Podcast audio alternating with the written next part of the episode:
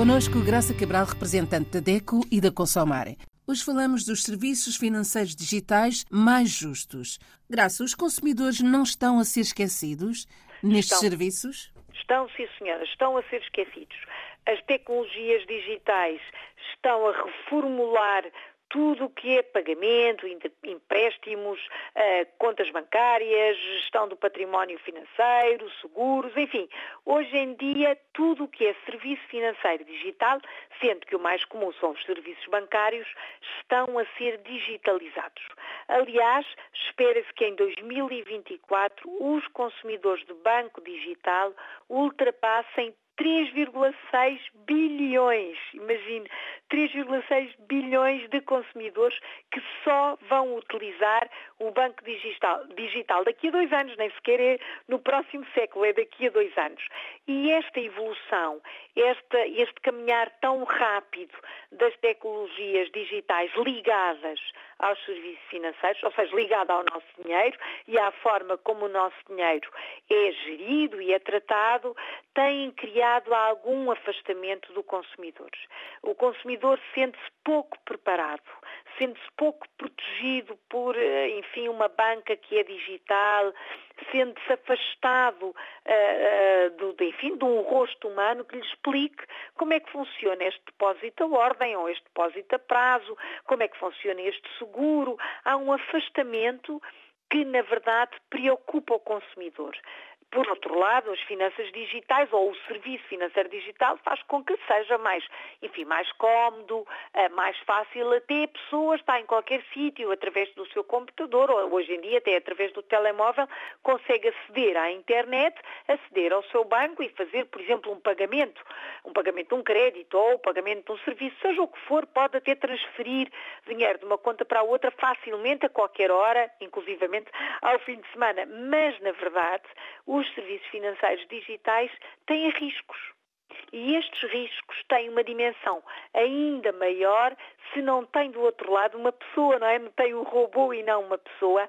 E esta, este agravamento destes tais riscos hum, precisam de maior proteção por parte das autoridades oficiais, precisam de ser avaliados, precisam que os consumidores, sobretudo os mais vulneráveis, sejam ainda mais protegidos. E os idosos, aqueles que têm menos informação, os que têm pouco acesso à internet, nem é só não saberem, não têm mesmo o serviço público essencial da internet, estes consumidores precisam que as autoridades oficiais, os governos, os bancos nacionais tomem atenção ah, e ah, demonstrem a sua preocupação com a criação de regras, com a criação de proteção, mecanismos de proteção aos consumidores, para além da obrigação que têm de os capacitar, não é? De, eh, de os formar, de lhes dar informação de como usar seguramente os serviços financeiros digitais. Era isso que eu ia perguntar, Graça. O que é que devem as autoridades oficiais garantir aos consumidores? Ora bem, têm que tomar, como eu dizia há pouco, medidas que garantam que esses serviços financeiros, bancários, de seguros, sejam, ponto um, inclusivos. É uma palavra que está muito na moda, mas que é muito importante. Inclusivos, ou seja, que todas as pessoas sejam tratadas igualmente no acesso aos serviços digitais. Eu, hum, os meus filhos ou a minha mãe temos que ser tratados gerações diferentes, com ah, agilidades digitais diferentes, tratados igualmente no acesso aos serviços financeiros digitais. É uma Depois coisa tem que não acontece. que não acontece. Obviamente que não acontece. E são as autoridades oficiais, nós, associações, podemos ensinar, apoiar, ajudar, mas são as autoridades oficiais que têm que não é defender, é proteger. Portanto, antes de acontecer o problema, já têm que estar, já têm que estar protegidos. E isto é o papel da autoridade oficial. Depois, os serviços financeiros têm de ser seguros. Têm que estar preparados para mitigar os golpes, as fraudes, o roubo de identidade. Portanto, tudo o que é serviço financeiro digital tem que ter um mecanismo oficial de proteção.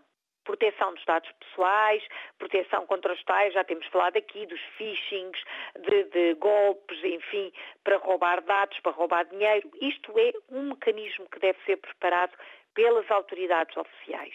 Depois têm que ser sustentáveis, ou seja, têm que garantir que socialmente e ambientalmente são responsáveis.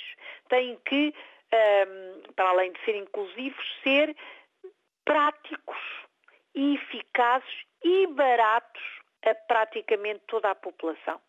Aceder à banca digital não pode ter custos para que seja verdadeiramente democrático e inclusivo. Portanto, tem que ser sustentáveis. E depois tem que salvaguardar a minha privacidade. Se eu vou aceder à minha conta bancária, eu quero que este processo, e vou, por exemplo, pagar a água, a luz, o que for, através da, da, internet, do banco, do meu banco na internet, eu quero que os meus dados sejam seguros sejam protegidos, que esta operação fique segura no meu banco. Não quero que toda a gente fique a saber que eu pago, por exemplo, 10 euros de conta da luz.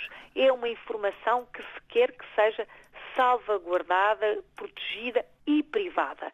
Portanto, digamos que as autoridades têm estas quatro obrigações, têm que tomar medidas para que estes quatro pontos fundamentais sejam cumpridos e os serviços financeiros sejam uma realidade interessante, segura, cómoda e boa para os consumidores.